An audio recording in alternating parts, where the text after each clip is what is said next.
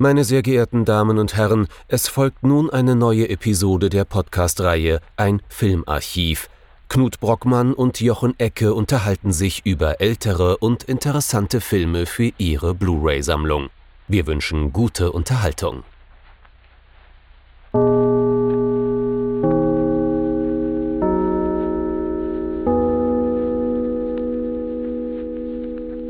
Hallo Knut. Hallo Jochen und hallo liebe Zuhörerinnen und Zuhörer zu einer neuen Folge von unserem Filmarchiv. Diese Woche befinden wir uns in ganz kalten Gefilden, obwohl sehr viel explodiert. Wir haben es mit einem wahren Horrorfilm zu tun. Was haben wir uns denn genau angeschaut? Wir haben uns angeschaut und es soll gehen um das Ding aus einer anderen Welt, The Thing von John Carpenter aus dem Jahr 1982. Mhm. Und um genau zu sein, heißt der Film ja John Carpenters The Thing, weil oh. der Originalfilm hieß ja eigentlich Howard Hawks The Thing from Another World, weil gleichzeitig bei The Thing noch was anderes rausgekommen war. Ich glaube, ein Song. Da stand der Howard Hawks gar nicht drüber. Eigentlich stand er bei äh, From Another World nicht dabei. Sie wollten mhm. nur The Thing nennen. Und das konnten sie damals aber nicht, weil es kam gleichzeitig ein Schmonzetten-Song raus mit dem gleichen Titel, der richtig erfolgreich war. Das so, so funktioniert funktioniert Hollywood. Mhm. Und, und äh, in den 80er Jahren haben wir dann schon expliziten O-Tourismus. Ganz expliziten, vor allem halt auch schon in der Hinsicht, dass der Regisseur zur Marke geworden ist. Danke, Spielberg.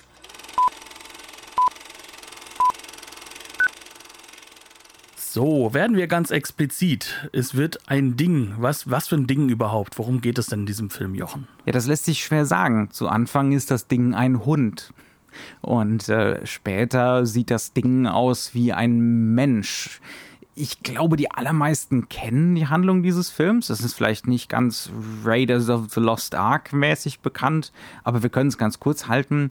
Wir befinden uns in der Arktis auf einer amerikanischen Forschungsstation kurz vor dem Wintereinbruch. Das heißt also kurz vor dem Moment, wo man diese Station auch für eine geraume Weile nicht mehr verlassen kann. Und äh, plötzlich trifft dort ein Hund ein. Und dieser Hund wird vorher von Norwegern gejagt aus dem Hubschrauber. Die setzen alles daran, diesen Hund umzubringen. Das liegt aber nicht daran, dass diese, diese Norweger Hunde unglaublich hassen, sondern das liegt äh, daran, dass dieser Hund eigentlich kein Hund ist, sondern ein etwas, wahrscheinlich aus dem Weltall, äh, das seine Form verändern kann, das äh, sozusagen in allen Seilen, seinen Teilen für sich existieren kann. Das heißt also quasi ja so geteilt werden kann und dann und dann äh, zu einem neuen Ding wird sozusagen.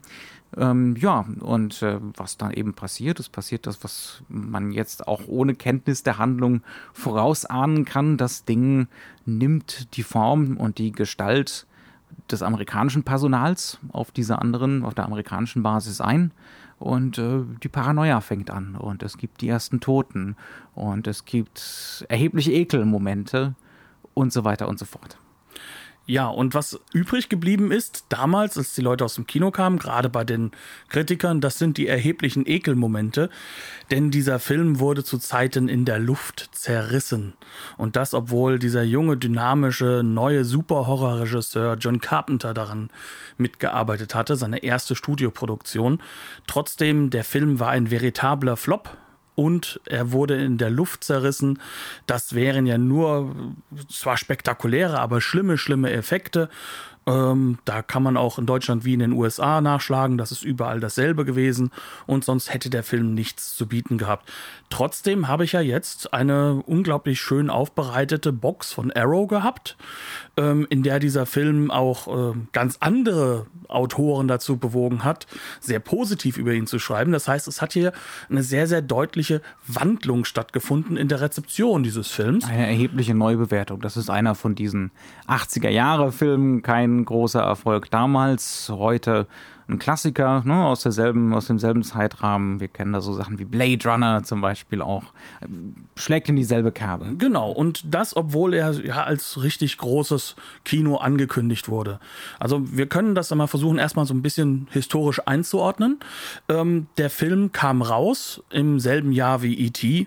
Das heißt, wir sind schon jetzt mitten in der Zeit, in der Steven Spielberg quasi das Hollywood-Kino übernommen hat mit seinen Filmen, wo einer nach dem anderen zu einem Riesenerfolg wurde. Mhm. Und nicht nur, nicht nur von ihm, er hat dann auch, hat er da schon seinen Amblin? Ich glaube schon. E.T. Genau, ist, der ist, der erste, erste Amblin-Film. Ja, genau. Ähm, und dann züchtet er ja auch seine ganzen äh, neuen jungen Regisseure Bob ran, Zemeckis ganz genau, die, die alle genau. in ähnlichem äh, neuklassischen Stil sozusagen jetzt anfangen, das kommerzielle Kino umzubauen. Ja. Genau. Und ähm, ein paar Jahre zuvor, nämlich 1979, kam der erste ernstzunehmende Science-Fiction-Film seit langer, langer Zeit wieder raus, der ähm, in den Bereich des Horror hineinging. Also wir hatten schon so eine Phase, dass Science Fiction wird ernster, Close Encounters of the Third Kind, wie der Steven Spielberg.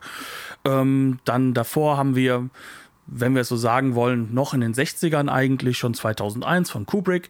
Das sind alles so Sachen, die jetzt schon da sind, aber jetzt kommt plötzlich so ein Film raus, der ähm, so ein richtiges Horror-Monster-Kino ist und das Ganze durchaus ernst nimmt. Und das ist halt Alien, äh, geschrieben unter anderem von Dan Bannon, Dan O'Bannon, der ein Mitschreiberling und auch Mitkollege von John Carpenters äh, Darkstar. Das war sein Abschlussfilm an Noch der Universität. Zu Studienzeiten, genau. genau ja.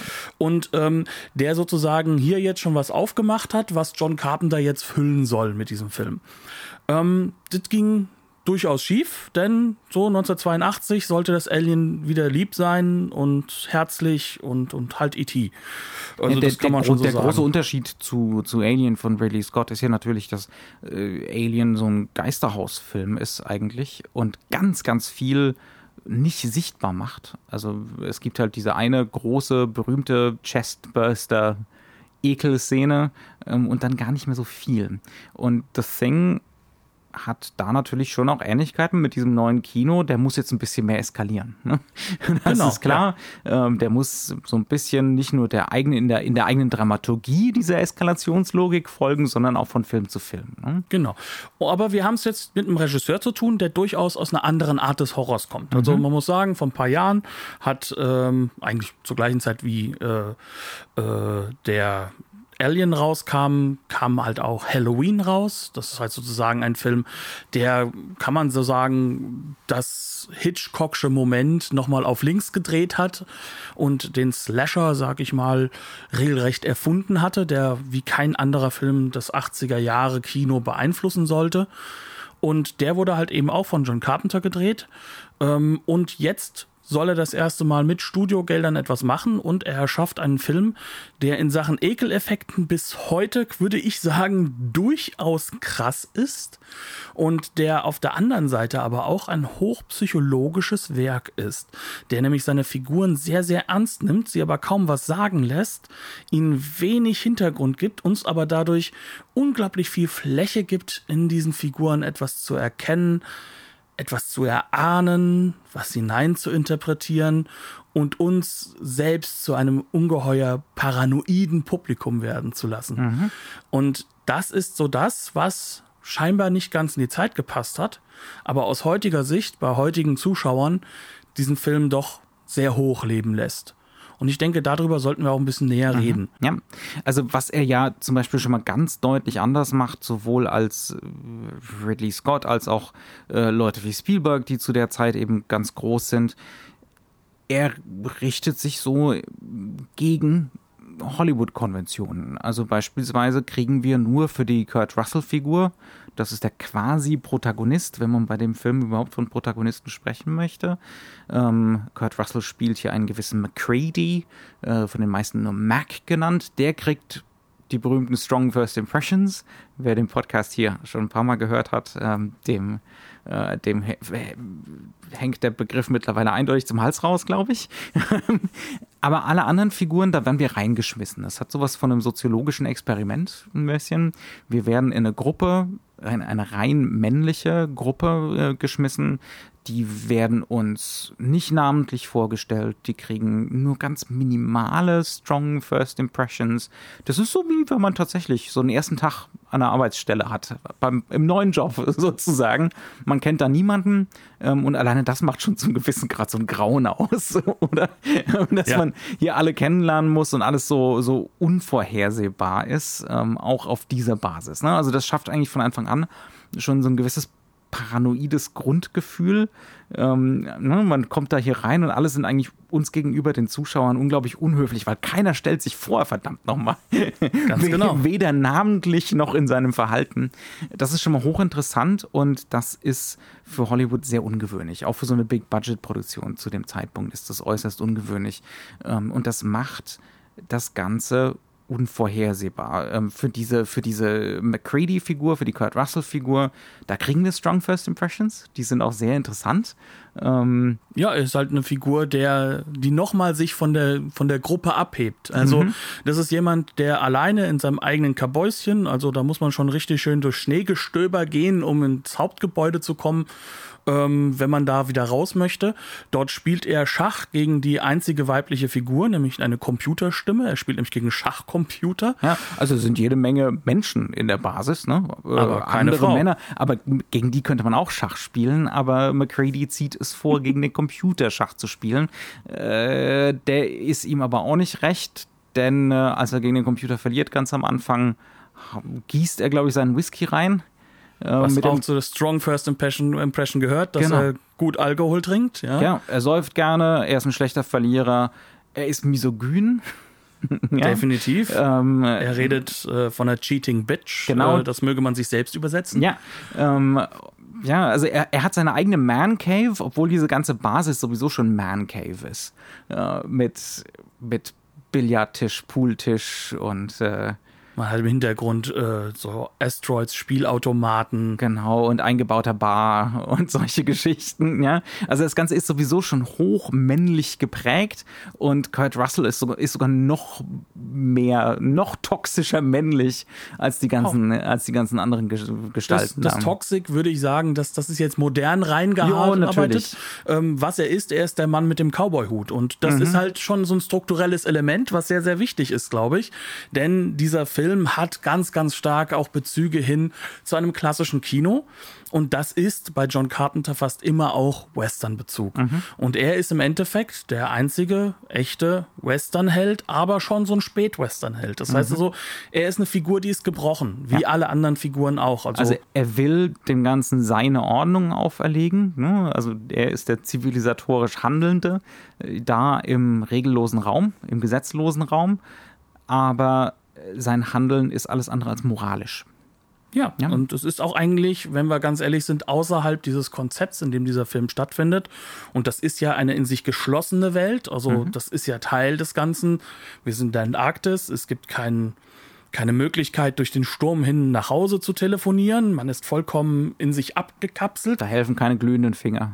Gar nichts. Wir, wir haben keine Chance auf irgendwas. äh, und äh, wir sind im Endeffekt wirklich alleine in mhm. diesem weißen Nichts. Und dann kommt da plötzlich noch irgendwas da hinzu das allen Angst macht, das alle umbauen will und das alle umbringen will irgendwo und einfach auch vor allem anders ist. Es ist anders und zwar auf unbestimmbare Art und Weise. Ne? Es verändert sich ständig äh und es stellt unsere Individualität in Frage. Mhm, ja, exakt. Das ist äh, eine ganz, ganz schwierige Figur, die da mit reinkommt. Wir als Menschen sind vermeintlich unteilbar als mhm. Persönlichkeiten, wobei der Film sich ne, auf, mit seiner Konzentration auf so einen Schwarm, auf so, ein, auf so eine Männerhorde, da ja von Anfang an gegenwendet. Ne? Mhm. Ihr, ihr seid keine Individuen eigentlich, ihr seid Männer. also hauptsächlich. Aber das ist die Angst, ja, ja, um die es hier geht. Auf jeden Fall. So was anderes, was Teilbares, etwas nicht Individuelles und was Changierendes, was sich mhm. Veränderndes, was auch uns verändert und uns einen Spiegel vorhält. Mhm. Also da sind wir eigentlich wieder an diesem Punkt, den wir auch schon in früheren Folgen hatten, bei diesem Unheimlichen. Mhm. Ne? Es, ist, es ist näher an uns, als wir denken und das macht uns im Endeffekt auch schon die Angst aus. Es ist eben nicht das Versteckte, sondern es ist etwas, was uns abbildet, was uns spiegelt, aber währenddessen in andere Richtungen changieren kann und was wir nicht mehr erkennen können, wenn es mit diesem Wechsel vorbei ist. Das heißt also, dann haben wir kein Gegenüber mehr, das wir einschätzen können und das wir im Endeffekt einordnen können als Persönlichkeit.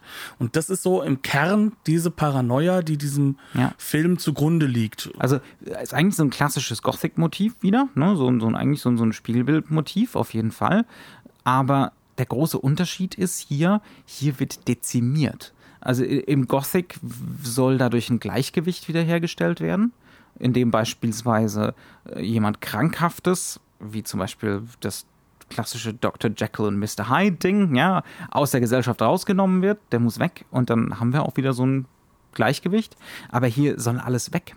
Also das ist ein unglaublich nihilistischer Film, ähm, weil dieses Spiegelbild, äh, es hat kein transzendentes Motiv dahinter, es hat, es hat kein didaktisches Moment dahinter, ähm, es führt so ins Nichts, es führt so in die Vernichtung. Ja? Also mhm. in dem Sinne ist es ein unglaublich schwarzer Film und es ist eine andere Art von Grauen, das hier irgendwie, das hier evoziert werden soll, ganz, ganz eindeutig. Das merken wir auch einfach durch das Setting.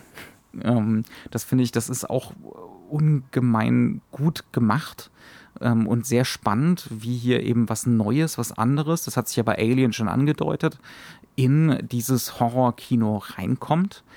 Wir haben diese Arktis und das ist eigentlich ein klassisches Gothic-Motiv. Das haben wir zum Beispiel schon im Originalroman von Frankenstein. Da gibt es eine Rahmenhandlung und diese Rahmenhandlung spielt auf einem gestrandeten Schiff äh, auch am Nordpol, also auch in der Arktis. Und da ist das Ganze, sind diese Eismassen, diese immense Leere und Weite, sind das Erhabene. Ja, also das, äh, das an der Natur, wenn wir, wenn wir damit konfrontiert werden, äh, dann müssen, dann werden wir uns unserer eigenen Nichtigkeit bewusst, wie klein wir sind, dass es etwas Größeres als uns gibt, ne? also die Immensität des Universums. Mhm. Aber im klassischen Gothic hat das ganz oft was Reaktionäres. Oder sagen wir mal, zumindest was Konservatives, das Erhabene. Ne? Also ja. dieses Motiv, weil es auf Gott hinweist. Ja? Auf Übrigens die, auf auch Gottes wie im Western. Ordnung, ja? Übrigens wie auch im Western. Ne? Mhm. Während das Gothic-Motivik, die ist ja aus dem alten Europa, während wir halt eigentlich im amerikanischen, und das ist ja auch eine Vermengung, die hier stattfindet, haben wir ja den Western, der ja eben auch ähnlich so mit Natur spielt, aber dem natürlich einen ganz anderen Gestus gibt. Aber auch da ist eine Religiosität mit vorhanden. Ja, und ähm, das äh, hier in, in, das, in The Thing ist das Ganze grundanders. Hier verweist dieses Erhabene eben nicht auf Gott, auf, äh, auf eine göttliche Ordnung, auf eine Ordnung, die eventuell so ein bisschen aus dem Gleichgewicht ist und halt wieder hergestellt werden muss. Nein, die verweist auf das Nichts. Es gibt keine Transzendenz, es gibt keinen Gott, es gibt kein Leben nach dem Tod, du bist Materie, du schleppst deine eigene Leiche schon mit dir rum, zeitlebens, ja, also, und das machen diese ersten paar Einstellungen unglaublich gut sichtbar und spürbar. Und das ist was, was mich im ersten Drittel wahnsinnig beeindruckt hat. Auch zum Beispiel, ähm, es gibt dann eine längere Szene, in der McCready äh, zu der Nor norwegischen Basis fliegt und sich die anguckt, die natürlich völlig verwüstet ist. Und äh, da gibt es was sehr, einen sehr eindringlichen Moment, äh, wo sie einen von der Besatzung von dieser Basis finden, ähm, der eingefroren ist in dem Moment, wo er sich selber die Kehle durchgeschnitten hat. Die Kehle und beide, beide ja. äh, Pulsadern. Um ganz ja sicher zu sein, dass man definitiv stirbt mhm. ähm, und nicht mehr überlebensfähig ist für diesen, für diesen Parasiten. Ähm, und das sind das sind so diese Momente, ne, wo, wo diese Angst mitschwingt von du bist Materie, du bist schon immer Materie gewesen, ja, nichts anderes, es gibt nichts anderes. Also das ist was, was mich wahnsinnig beeindruckt hat. In diesem Film gibt es keinen Gott, in diesem mhm. Film gibt es keine Ordnung. es ist ja auch keiner wieder... gestorben. Ne? Ja. Also du darfst ja nicht vergessen, er stirbt ja. Er ist ja festgehalten im Moment des mhm. Sterbens. Das heißt, dieses Sterben hört nicht auf. Das ist ein unglaublich horribles, schockierendes Bild, wenn ja. man das ja. mal so ein bisschen äh, auf der intellektuellen Warte betrachtet. Und das ist durchaus auch angelegt in dem Film, weil dieser Film uns ja sozusagen da auch eine Doppelung mitgibt. Ne? Also dieses Sterben hat jetzt ja erst begonnen und mhm. diese äh, zerstörte äh,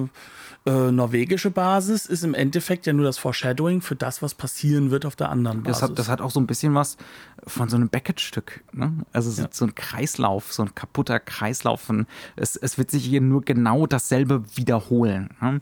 Ähm, wir, wenn wir diese kaputte norwegische Basis da am Anfang sehen, ähm, da sehen wir beispielsweise auch den Sarkophag, aus dem wahrscheinlich dieses Ding aus einer anderen Welt rausgestiegen ist. Und der steht mehr oder weniger da, wo in der amerikanischen Basis dann einfach der Pooltisch steht. ja, also das, das Ganze ist wirklich so ganz deutlich spiegelbildlich angelegt. Ähm, und das, das ist die Gebrauchsanweisung. Ne? Das ist klassisch Hollywood eigentlich. Mhm. Ähm, das ist die Gebrauchsanweisung, die wir hier mitkriegen. Das Ganze wird sich in leichter Variation wiederholen jetzt hier. Mhm. das ist so das Detektivspiel und, und das, ist, das ist so die Hypothesenbildung, die hier vorangetrieben wird. Es ist aber nur klar, wenn sich das wiederholt. Ne? Ja. wie tief schwarz das eigentlich ist. Also wenn es wirklich nur um reine Wiederholung äh, mit Variation, aber nicht mit Veränderung geht. Mhm. Ja. ja, und das ganz Wichtige ist, dass man und da möchte ich auch noch mal ein bisschen zurückgreifen zu einer unserer älteren Folgen, aber halt auch zu einem Film, der definitiv ja auch ähm, so eine Umformulierung war, dass man sich das betrachten kann, was ein paar Jahre vorher bei äh, äh, Invasion of the Body Snatchers beim Remake gewesen. Auch hier ist dieses nihilistische Element, dieses du kannst ihm nicht aus dem Weg gehen, diesem Element, dass alle im Endeffekt von diesen Body Snatchern übernommen werden. Auch hier haben wir es mit so einer Doppelgängerfigur zu tun und auch hier wird das in der Hinsicht aufgelöst, dass das Ganze dort natürlich noch politisch rückgebunden ist. Was hier, hier ja auch so ein so bisschen, wir kommen noch drauf zu sprechen, genau, denke ich. Ja. Aber was hier durchaus in eine etwas andere Richtung wiederum schon driftet. Ähm, wobei man sagen muss, dass das äh, eigentlich ein Anzeichen dafür ist, dass auch hier ein Regisseur verstanden hat, was ein Remake ist und was halt eben so eine Veränderung vornehmen muss. Und das macht dieser Film eigentlich fantastisch, dass er etwas nimmt. Er nimmt diese Idee der Paranoia aus den 50er Jahren. Ne? The Thing ist genauso wie der Original Body Snatchers aus den 50er Jahren aber er reformuliert eigentlich diese Paranoia zu einem neuen Angstsubjekt. Und ähm, im Endeffekt ist hier das Wort Subjekt sogar recht wichtig, mhm. weil wir im Endeffekt dieses Subjekt ist dasjenige, vor dem wir Angst haben müssen, weil das ist das, was wir verlieren und was ersetzt wird oder was von uns genommen wird. Das heißt also, unsere Oberfläche ist in diesem ewigen Sterben dadurch halt ja auch vorhanden, mhm. dass wir im Endeffekt gar nicht wirklich sterben, sondern wir werden übernommen und entsubjektiviert. Und das macht eigentlich diese Zeit ähm, unglaublich auch aus. Also auch gerade die frühen 80er macht das noch aus. Dass wir jetzt an so einer Stelle sind, an der eigentlich, ähm, man kann es so hart sagen, der Kapitalismus absolut gewonnen hat. Wir wissen Oder jetzt, kurz davor ist endgültig ja, zu gewinnen. Ja, ja, 82 haben wir schon die Yuppies, wir sind schon da. Ne? Ja. Also, Na gut, wir, ähm, haben, wir haben noch mal so ein kurzes Auf Aufbäumen von Seiten des Kommunismus. Ne? Also wir haben nochmal so die letzten paar Krisen, die letzten Momente, wo es tatsächlich, glaube ich, sich nochmal angefühlt hat wie ein Atomkrieg beispielsweise, äh, ist greifbar, könnte nochmal passieren. Mhm. Das haben ja Leute wie Reagan durchaus auch nochmal forciert. Ne? Ja, aber auf der anderen Seite, der Film oder beide Filme, also sowohl bei Body Snatchers als auch bei diesem hier, die rekurrieren nicht auf die Angst vor der Sowjetunion, mhm. sie rekurrieren nicht auf die Angst vor dem Kommunismus als derjenige, der uns sozusagen unsere Subjektivität Das ist raubt, hier schon durch, das ist richtig, ja. Sondern mhm. es geht um diese interne Angst. Das ist eine mhm. intrinsische Angst, die mhm. hier, mit der hier gearbeitet wird, ja. mit der gespielt wird. Und beide Filme sind so nihilistisch, dass sie uns durchaus den Punkt zeigen, ja, das kann eigentlich nicht gut enden fürs Subjekt. Ja, die Frage ist auch, gibt es überhaupt eines? Hat es jemals eines gegeben? Ne?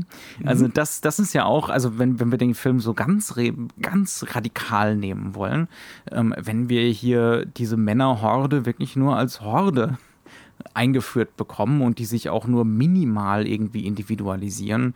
Und wenn die Individualisierung dann doch nur ist, wer hat hier mehr Testosteron im Blut als der andere beispielsweise, gibt es denn dann hier wirklich überhaupt Subjekte? Sind das nicht sowieso schon Teile eines eigentlich, ne? Mhm. Ah, ja, so. eines Ganzen, eines wabernden, äh, ja, also. Aber ist das nicht vielleicht die Oberfläche, an der Ja. sie sind? Und das ist halt eben das, was diesen Film, wie ich finde, besonders spannend Mhm. macht. Also er nimmt seine Figuren enorm ernst. Ähm, wir hatten da schon lange drüber geredet eigentlich, dass ja John Carpenter selbst auch im Audiokommentar gesagt hat, ja, dieses Mal analysiere ich nicht selbst, sondern das habe ich mir mal sozusagen von dem Herrn auch angehört äh, dass jede Figur ja ihre Hintergrundgeschichte erarbeitet hat. Also jeder Schauspieler ist durch dieses Regiment durchgegangen, dass man eine, eine starke Pre-Production hat, in der man sich mit dem Charakter auseinandersetzt. Warum ist er so? Was ist der Hintergrund? Wie funktioniert die Figur? Kurt Russell spielt ganz bewusst und dezidiert jemanden, der definitiv ein Kriegstrauma hat, der ähm, Alkoholiker ist, der das noch immer nicht kompensiert bekommen hat. Und allen anderen Figuren ist das auch mitgegeben. Aber es wird niemals ausgesprochen, sondern im Endeffekt nur durch Blicke vermittelt, durch Reaktionen, durch eine Art und Weise, wie diese Paranoia und diese Angst sich widerspiegelt bei den einzelnen Personen.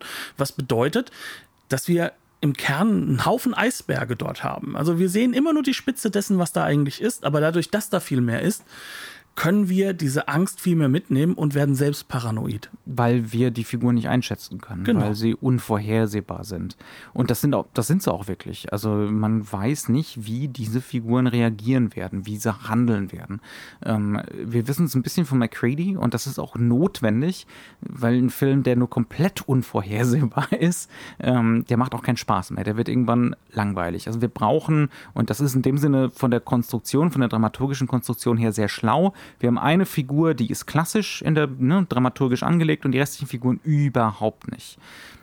Das macht ganz viel von diesem Grauen aus, auf jeden Fall. Das macht eigentlich den Hauptteil des Grauens aus, abgesehen von dieser existenziellen Komponente, von der Ja. wir ja jetzt schon geredet haben, die neu ist im Kino. Also die, was, das ist schon, äh, ja, also es ist vielleicht nicht komplett neu, aber ähm, das, das arbeitet, das schält sich gerade so als Bewegung fast schon raus. Ja. Ja. Ähm, Und es findet sich vor allem plötzlich in einem Genrekonstrukt wieder. Also der Existenzialismus hat in dem Genre-Kino in den 50er, 40er Jahren, vielleicht im Bereich des Film Noir, schon so, so ein bisschen seine, seine Roots gefasst gehabt, aber eigentlich kommt das ja aus dem europäischen Kino Ja, heraus. ja. Und jetzt bringt sich das wieder zurück und ähm, wird jetzt in diesen Genrekonstrukten, gerade von solchen Filmen, und ich sag's nochmal, er ist kein reiner Horror- oder Science-Fiction-Film, sondern da sind Western-Elemente drin, da sind Strukturen drin, die definitiv halt auch aufs ähm, klassische Hollywood-Kino zurückgehen damit, aber die halt eben so neu konfiguriert werden, dass wir halt diesen Existenzialismus dann am Ende drin haben werden. Reden wir doch mal ein bisschen darüber, wie das Ganze stilistisch funktioniert. Denn auch da haben wir hier eindeutig was, kriegen wir hier was vorgesetzt, was, was, was ich in den 50ern so nicht hätte passieren können, oder?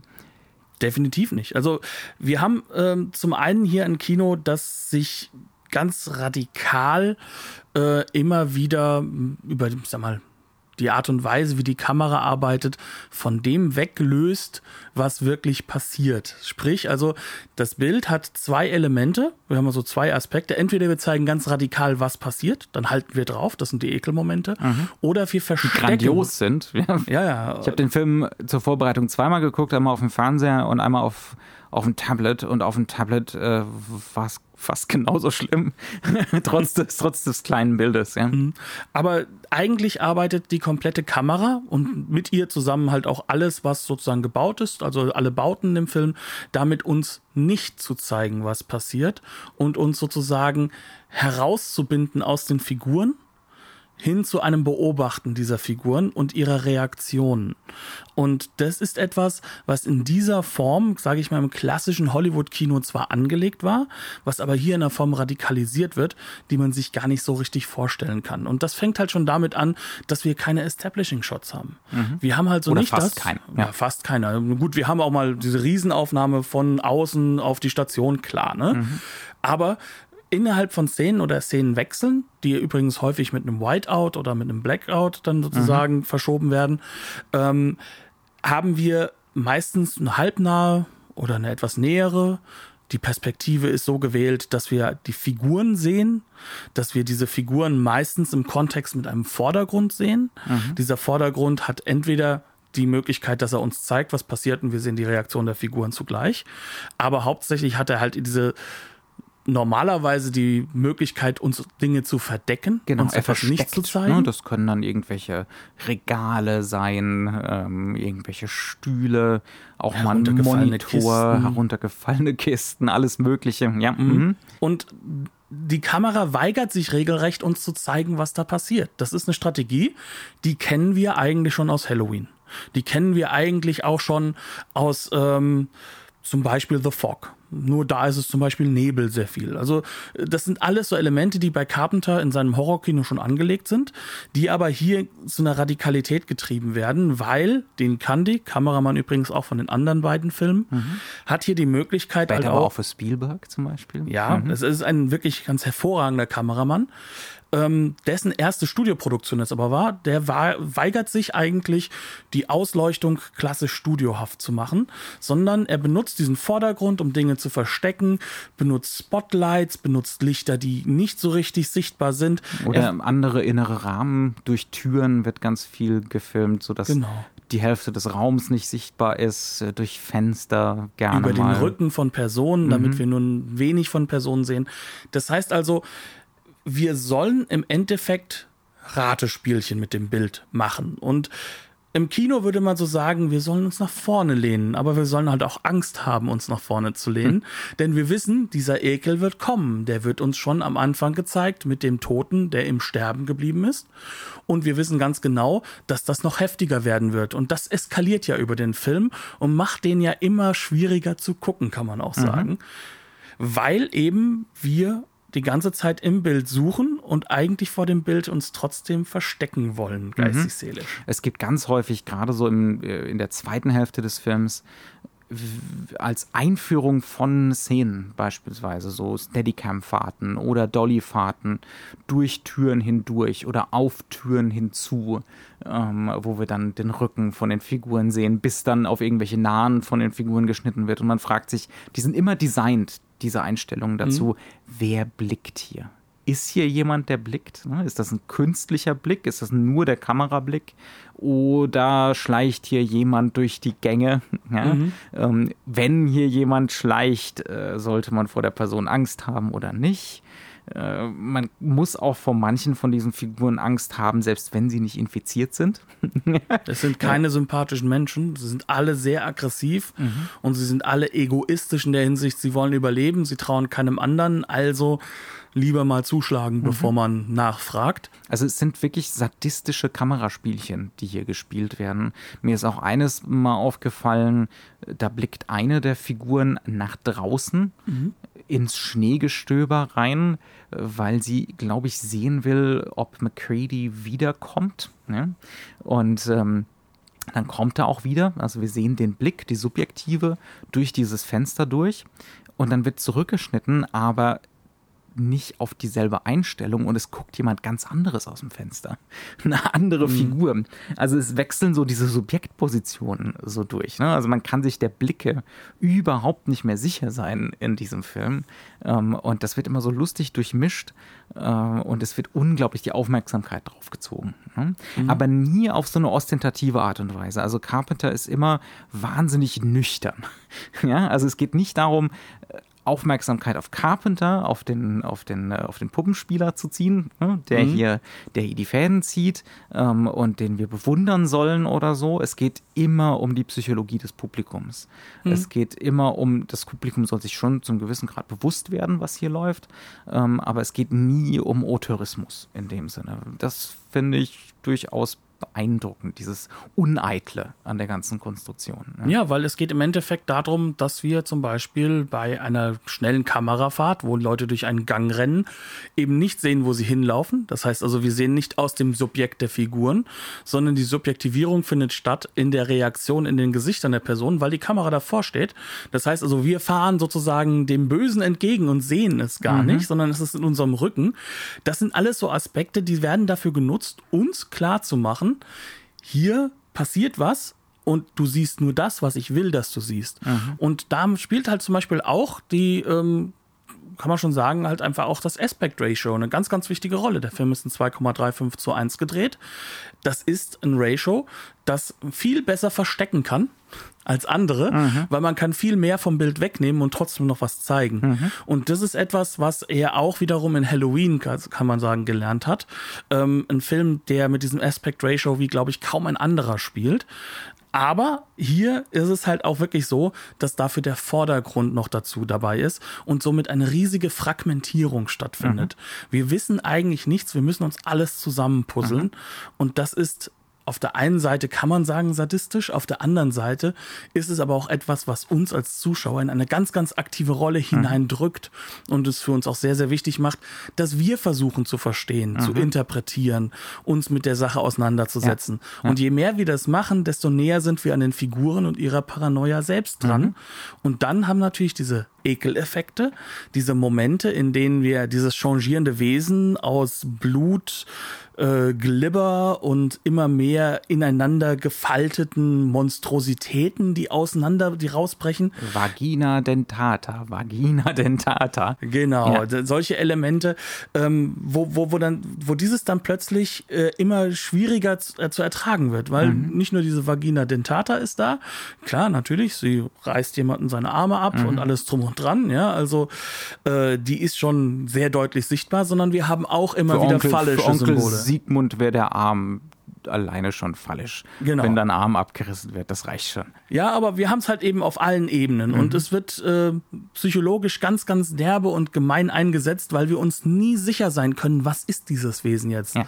Und dieses Wesen setzt sich immer zusammen aus bekannten Dingen, die aber neu zusammengebaut werden. Wiederum eine vom Publikum selbst zusammengebaute Rekonstruktion mhm. eines Wesens, was dafür sorgt, dass wir natürlich viel, viel näher dran sind und damit sind wir auch näher an diesem Unheimlichen, an diesem Angstmoment dran. Mhm.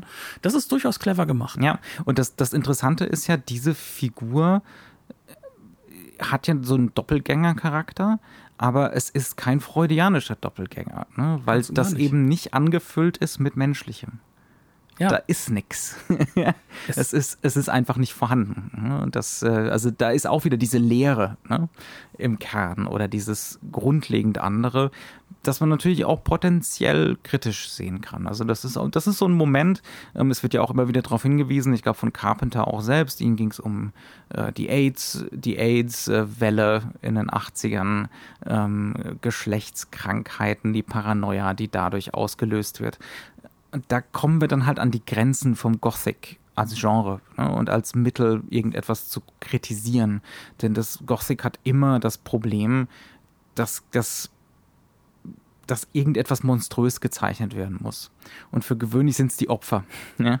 Ähm, und äh, das ist zum gewissen Grad auch hier der Fall. Also ich finde es als äh, sozusagen als äh, Darstellung, Verarbeitung von AIDS finde ich es hochproblematisch, um ehrlich zu sein. Ähm, das, das, das drückt einem der Film ja auch alleine durch diese sexuelle Symbolik äh, die ganzen Geschlechtsteile, die da so in die Kamera gehalten werden, drückt das der Film ganz gut rein. Dann gibt es im Hintergrund nochmal so ein Poster, wo vor mhm. Geschlechtskrankheiten gewarnt wird und solchen Geschichten. Äh, also das ist für mich die am wenigsten, der am wenigsten gelungen, gelungene Aspekt eigentlich. Ja, wobei es dann aber auch dann darum geht, äh, es geht um Zellen, es geht mhm. um die Zellen, die böse sind, die sich mhm. assimilieren, die aber auch für sich autark dann agieren können. Das also, Unheimliche an sowas wie AIDS oder Krebs, wo der eigene Körper sich gegen dich sich wendet. Ja? Ähm, also in dem Sinne, das ist schon eine ganz hilfreiche Metapher. Ne? Mhm. Das bin ich, aber dann doch nicht ich. Und es ist eine ähm, Fragestellung, die in dem Film angelegt ist. Ähm, wie ist das denn? Bin ich nicht vielleicht schon das Ding und weiß es nur noch gar nicht? Mhm. Mhm. Ähm, wie sehr assimiliert sich das? Assimiliert mhm. das auch meine Psyche? Also mhm. mein, auch meine, meine Wirklichkeit, die ich in mir spüre? Ja, es wird ja immer wieder mal so angedeutet. Also es werden ja oft, bleiben so die Köpfe, die Gesichter von den Opfern erhalten, die dann in Agonie schreien. Also es ist mhm. auch ein Film der ganz, ganz schrecklichen Schreie, kann man nicht anders sagen. Ähm, und da sind wir wieder bei diesem Zustand des ewigen Sterbens eigentlich, ja, ja. der da so, so, ein bisschen impliziert wird. Ja. So ein bisschen so ein, äh, kann man sagen, äh, entkirchlichter Hieronymus Bosch. Mhm, ja. Und da kommen wir wieder so richtig schön zurück, würde ich sagen, Ja, an diesem ja. Punkt. Aber was halt auch äh, trotzdem mit reinkommt, ist natürlich, dass dieser Film als Remake eine ganz, ganz spezielle Rolle halt auch gespielt hat in Hinsicht der, was für Erwartungen haben wir denn halt auch an so einen Film? Und da kommen wir zum nächsten politischen Problem so ein bisschen. Ähm, denn das Original von Howard Hawks, also man muss dazu sagen, Howard Hawks äh, hat offiziell nicht selbst Regie geführt, äh, war aber sozusagen der Posterboy für das Original The Thing und viele sagen, er hat auch einen Großteil der kreativen Leistung in diesen Film mit reingesteckt. Ähm, der Mann war durchaus reaktionär, reaktionär paranoid, kann man sagen. In Ähm, manchen Belangen. in ja. manchen Mhm. Belangen und das findet sich in The Thing wie in kaum einem anderen seiner Filme, kann man so sagen. Das Ähm, findet sich auch in seinen Spätwestern, Ja. die, die er ja explizit gedreht hat, weil er sowas wie High Noon gesehen hat und das ist ja unprofessionell und so hat ein Western nicht auszusehen. Also so ambivalent und ne, anti-amerikanisch. Und, Mhm. Ja. Ne, ja. Und ähm, man kann sagen, also das Original Thing ist kein Changeling, also ist kein sich veränderndes Wesen, sondern das ist im Endeffekt äh, ja eine russisch aussehende Menschenpflanze, kann man sagen. Und ähm, wir haben dort zwei Gruppen, also im Howard Talks Originalfilm geht es um zwei Gruppen und eine Dynamik zwischen denen. Und das sind auf der einen Seite der äh, Teil der Wissenschaftler und der andere Teil ist derjenige der Soldaten. Und die Soldaten wissen schon ganz genau, was man tun muss. Ne? Man muss draufhalten und schießen und die Wissenschaftler verhindern das die ganze Zeit. Das heißt also, die Wissenschaft hält auf, ist viel zu positiv, die weiß nicht, wie man mit so etwas umgehen muss. Und das springt auch so ein bisschen hier bei dem Film mit ein, wenn wir dann mitbekommen, dass die Wissenschaftler durchaus halt dem, dem Thing, also diesem Ding näher sind als alle anderen. Ähm, wenn wir sehen, dass sie das ganze Teil zwar auseinandernehmen, aber auch irgendwo ähm, es halt überhaupt erst mit reinbringen in diese Station. Das heißt also, sie sorgen nicht dafür, dass das Ding sozusagen draußen bleibt. Ne? Ähm, klar, natürlich, dieser Hund, der ist auch da. Das ist so das wahre Ding. Aber sie bringen ja auch die anderen mit rein, die auch noch immer am Leben sind, wissen das auch, geben es aber nicht weiter. For Science sozusagen. Und ja auch keinerlei Berührungsängste. ne? Ganz genau. Also bei der Autopsie, man ekelt sich so ein bisschen, ja, Mhm. aber ähm, man fasst das Ding an, ja kein Problem, auf jeden Fall. Und auch da ist so ein bisschen so ein leicht reaktionäres oder sagen Ja. wir konservatives Bild drin, so diese, diese Wissenschaftsfeindlichkeit in Hinsicht von wegen, man versucht gar nicht erst zu reden, Mhm. sondern man muss halt eben als der harte Westerner durchgreifen. Ja. Und dafür hat Kurt Russell halt wirklich den Westernhut auf. Ja, absolut. Und also da sind wir auch so ein bisschen wieder, das, das, das würde ich absolut auch so sehen. Als da, das ist der konservative Aspekt auch vom Remake. Dass das Erhabene ohne Gott, und es ist halt mal ohne Gott, ne, trotzdem als Anlass oder fast schon als Rechtfertigung genommen wird, dass man auch mal zweifelhafte Dinge tun kann. Also das heißt, das soll nicht heißen, dass diese Kurt Russell-Figur hier positiv gezeichnet ist. Ganz Im. Gegenteil, ja. Also äh, der ist äh, ein kolossales Arschloch und gegen Ende hin auch ein Mörder, gar keine Frage. Ja. ja? Äh, Und zwar Und das sagt der Film explizit, das Mit- darf man auch nicht vergessen. mit Anlauf, ja, Ja. auf jeden Fall. Aber ähm, es, da gibt es schon so Spurenelemente, ja, Mhm. wo, wo der Film sich schon gemein macht mit dem Machismo und mit dem gegen das andere vorgehen müssen. ja? Äh, Sie sind relativ selten, aber das ist schon vorhanden. Und dieses, das generell, das ist ja auch diesem Belagerungszustandsszenario gerne mal so eingepflanzt. Ne? Das Ganze als Metapher äh, zu sehen oder das Ganze sozusagen als Gleichnis zu sehen. Ähm, es repräsentiert dann ne, die ganze Gesellschaft. Ja. Ähm, und das, ja, also Carpenter ist nicht immer äh, nicht immer völlig frei von solchen reaktionären Elementen. Und nach hinten hin wird es auch, glaube ich, mehr bei ihm als, als, äh, als zu Beginn seiner Karriere. Ja. Wobei man halt auch nicht vergessen darf, er will halt vor allem auch erst einmal das Publikum aus den Sitzen reißen. Also dieser Horror steht schon sehr stark im Vordergrund Ja. und äh, das, was halt eben Carpenter besonders macht, ist, dass er sehr reflektiert damit arbeitet. Also man merkt dem Mann an, er kommt aus einer sehr intellektuellen Familie, er ist an der Universität gewesen, er ist universitätsmäßig auch gebildet worden in Hinsicht Film. Darkstar ist ein Studienabschlussfilm, der danach noch ein Release bekam und vergrößert wurde. Und er ist auch hoch vernetzt in diesem Bereich. Das heißt also, Dan O'Bannon wird ja später auch Regisseur werden. Ne? Mhm. Und äh, äh, so ein Dean Cundy, den hat er auch relativ früh in diesen Indie-Bereichen gekriegt. Ja. Das heißt also, dieser Mann weiß schon ganz genau, was er machen muss. Ähm, und er hat bei diesem Film halt auch glasklar äh, sich die Idee genommen, ich hole mir das, was ich möchte. Er holt sich Ennio Morricone rein, weil er Übrigens ein durchaus fantastischer Score. der aber teilweise wieder von ihm ist, weil Elemente Ja. haben ihm dann doch nicht so gefallen.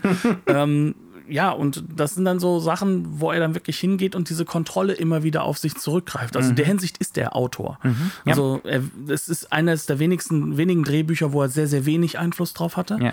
Aber beim Schnitt hat er viel Einfluss. Die Musik hat er mitgemacht teilweise. Da sind so systematische Regelverletzungen. Also wir haben ja schon über ein paar gesprochen, aber man kann auch so ein paar ansprechen, die mich auch wirklich beeindruckt haben.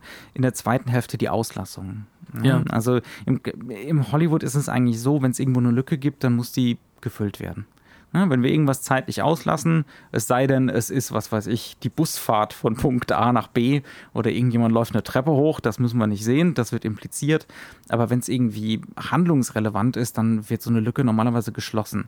Und in der zweiten Hälfte, da sind so viele Lücken in diesem Film, die überhaupt gar nicht geschlossen werden. Ja, also die so viel andeuten. Da gibt es den Moment, äh, wo McCready ähm, nach oben schaut zu seiner Hütte und dann meint, er hat da gestern nicht das Licht angelassen und wir müssen doch jetzt mal nachgucken und dann schneiden wir gleich zu danach. Sie haben nachgeguckt. Was da dazwischen passiert ist, wir werden es nie erfahren. Also der Film klärt uns nicht darüber auf.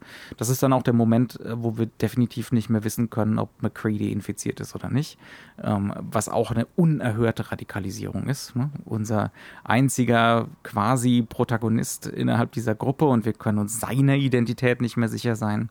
Oder solche Sachen wie äh, der Doktor, äh, wie heißt der, Blair, wird relativ früh ausgesiedelt, weil er eventuell infiziert sein könnte, wird auch in so eine Hütte gesteckt. Vor allem, weil er ausrastet, weil der weiß Ja. ganz genau, dass das tödlich sein kann für die ganze Welt und äh, dass wahrscheinlich alle sterben werden, wenn man dieses Ding nicht aufhält. Ja, und äh, dann öffnet die Kurt Russell-Figur in der zweiten Hälfte die Klappe da in die Wohnung, in die, in diese, in diese Hütte rein und da sitzt der Typ und er hat sich äh, einen Strick geknüpft. Mhm. Aber es wird nicht gesagt, warum. Er wird sich auch nicht aufknüpfen, ja, später im Film. Er ist auch vollkommen ruhig plötzlich. Ja. Er sitzt einfach nur daneben dran und sagt, kann ich wieder reinkommen, bitte? Ja. Ich habe mich beruhigt, ist alles wieder gut. Und äh, ja, was da passiert ist und warum, das wird unserer Assoziation Ja. offen gelassen Ja. und unserer Und äh, Fähigkeit, Dinge zu durchdenken, Foreshadowing mit aufzunehmen, äh, Foreshadowing auch einzuordnen, unsere eigenen Impulse in den Film mit einzugeben. Und unsere- das sind schon ganz schöne Unverschämtheiten, Ja. ja, also die sich, die sich Carpenter und seine Drehbuchautoren hier leisten, ähm, vor allem in dieser Fülle. Ja, Mhm. Also ich, ich würde mal sagen, so ein, zwei von diesen Dingern, von diesen Regelverstößen, die beweisen dann nur die Elastizität des Systems, ähm, der Norm sozusagen, der erzählerischen. Aber in dieser Fülle wird es dann einfach irgendwann zu viel. Ne? Ja. Also, und dann, dann merkt man, dass hier was, dass hier der Film wirklich dieses Regelsystem, die Norm gnadenlos durchbricht. Ja, auch das Filmbild und auch äh, die Filmerzählung vor allem verliert ihre komplette Verlässlichkeit. Und äh, das wiederum erzeugt auch Paranoia bei uns, weil dieser Film ist kein intellektuelles äh, Stück über äh, die Verlässlichkeit des Erzählens, sondern es ist ein Horrorfilm und der bleibt es auch. Aber er benutzt diese Elemente, um uns halt eben davor zurückzuziehen, um uns halt eben rauszunehmen aus dem, dass wir uns den Film komplett konstruieren können. Also er ist durchaus dazu in der Lage, Dinge zu benutzen, die wir sonst eher so aus dem Autoristischen auch kennen, das aber eben rückzubinden in eine neue Form des Horrors, in eine Form des Horrors, die sich dessen bewusst ist, dass auch die Kamera, auch das Erzählen etwas Subjektives in sich ist. Und zwar deswegen, um den Zuschauer zu manipulieren und ihn zu positionieren. Und diese Positionierung erlaubt es uns, nicht mehr wirklich klar zu überblicken, was da passiert und warum das passiert. Du meinst, John Carpenter ist eventuell genauso manipulativ wie Steven Spielberg? Also mit Eskalationskino hätte das nichts zu tun, glaubst du? Also ja, also es, wir haben hier wir, ganz wir, wir landen am Ende auch ganz bestimmt nicht aus Eskalationsgründen in einer Kaverne, die zutiefst unwahrscheinlich ist in ihrer Größe, nur damit das Monster noch mal größer werden kann gegen Ende hin. Ja, das, das hat gar nichts damit zu tun. Aber was der Film durchaus macht, ist, dass er uns im Endeffekt ähm, diese Norm immer wieder gibt, aber dann trotzdem Fuß, äh, den Boden unter den Füßen wegzieht. Mhm, ja. Und das ist auch etwas, was halt eben dieses Interessante ist, was das 80er Jahre Kino so ausmacht, oder? Also wir haben diese Sache oft auf der Ebene des, des Effektkinos, als dass er ja auch reduziert wurde, der Film funktioniert er ganz simpel nach dieser Eskalationslogik, die sich jetzt schon seit ein paar Jahren aufgebaut hat. Ne? Also wir sind jetzt nach Jaws, nach ähm, äh, Star Wars, nach Indiana Jones, ne? wenn auch nur ein Jahr. Aber wir sind jetzt genau in dieser Phase drin, der das Eskalationskino vollkommen Norm wird. Wo das zur Form wird. Genau, Genau. zur Formel. Ja. Genau, aber diese Formel ist einfach nur an der Oberfläche. Unten drunter versucht der Film trotzdem, sich seinen eigenen Weg zu finden und er erlaubt sich da auch unglaubliche Freiheiten, weil er diese Formel hat. Das heißt also, es ist eine neue Form von Genre-Konstruktion. kann Genau, man wie sagen. kann ich jetzt diese neue Formel, diese Eskalationsgeschichte dehnen? Wie kann ich dagegen Regeln verstoßen, ja? ähm, bevor das Ganze zu sehr erstarrt? Bevor wir Schluss machen, ähm, wir haben schon lange geredet, aber lass uns doch tatsächlich über das reden, worüber am meisten geredet wird bei diesem Film, glaube ich, ähm, abgesehen von dieser ganzen AIDS-Geschichte, äh, die Ekeleffekte, die körperlichen Effekte. Ich würde gerne trotzdem noch mal drüber reden. Ähm, ich glaube, da kann man auch noch interessante Sachen zu sagen. Also wir sind erzählerisch destabilisiert von dem Film. Gerade ab der zweiten Hälfte äh, gibt es keine Klarheit mehr. Kann sich Klarheit nicht mehr einstellen. Ist völlig unmöglich. Und dann kriegen wir diese Körperschemata davor gesetzt, die wiedererkennbar sind. Ja, Also das ist menschlich, das ist ein Hund, äh, das ist ein Geschlechtsteil, das ist dies und jenes. Ein Krabbeltier, Ja, äh, genau, so was Spinnenartiges. auch mal gerne Pflanze, die mit reinkommt. Genau. Die erkennen wir wieder und da können wir uns reinversetzen. Ne? Das ist ja was, was wir, da sind wir als Menschen besonders gut drin. Ne? Körperschemata erkennen ähm, und, und den fremden Körper, den wir sehen, so ein bisschen zu unserem eigen machen. Deswegen können wir ein Auto fahren, zum Beispiel, weil wir das Auto ab einem bestimmten Zeitpunkt als Verlängerung unseres eigenen Leibs begreifen und auch auf diese Art und Weise damit umgehen können. Ne? Also wir können uns fremde Schemata so zu eigen machen. Und das ist, glaube ich, das, was Carpenter und seine Spezialeffektmenschen hier unglaublich manipulieren und ausnutzen. Dieses, ich sehe den Körper und dann sehe ich einen anderen Körper, aber der ist Teil vom selben Körper.